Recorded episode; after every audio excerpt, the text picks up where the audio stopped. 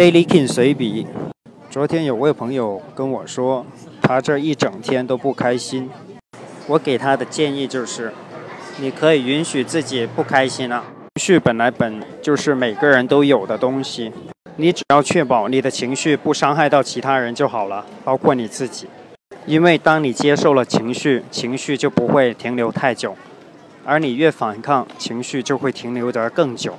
我的这位朋友，他告诉我，他并没有把脾气撒在其他人身上，他只是自己觉得，啊，心情不好而已。所以我就说，那挺好的，就保持这个状态就好了。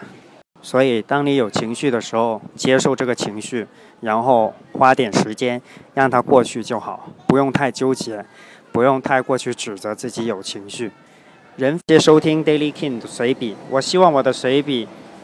能够给你一些启发和灵感，帮助你走向属于自己的成成功，走向自己的幸福与快乐。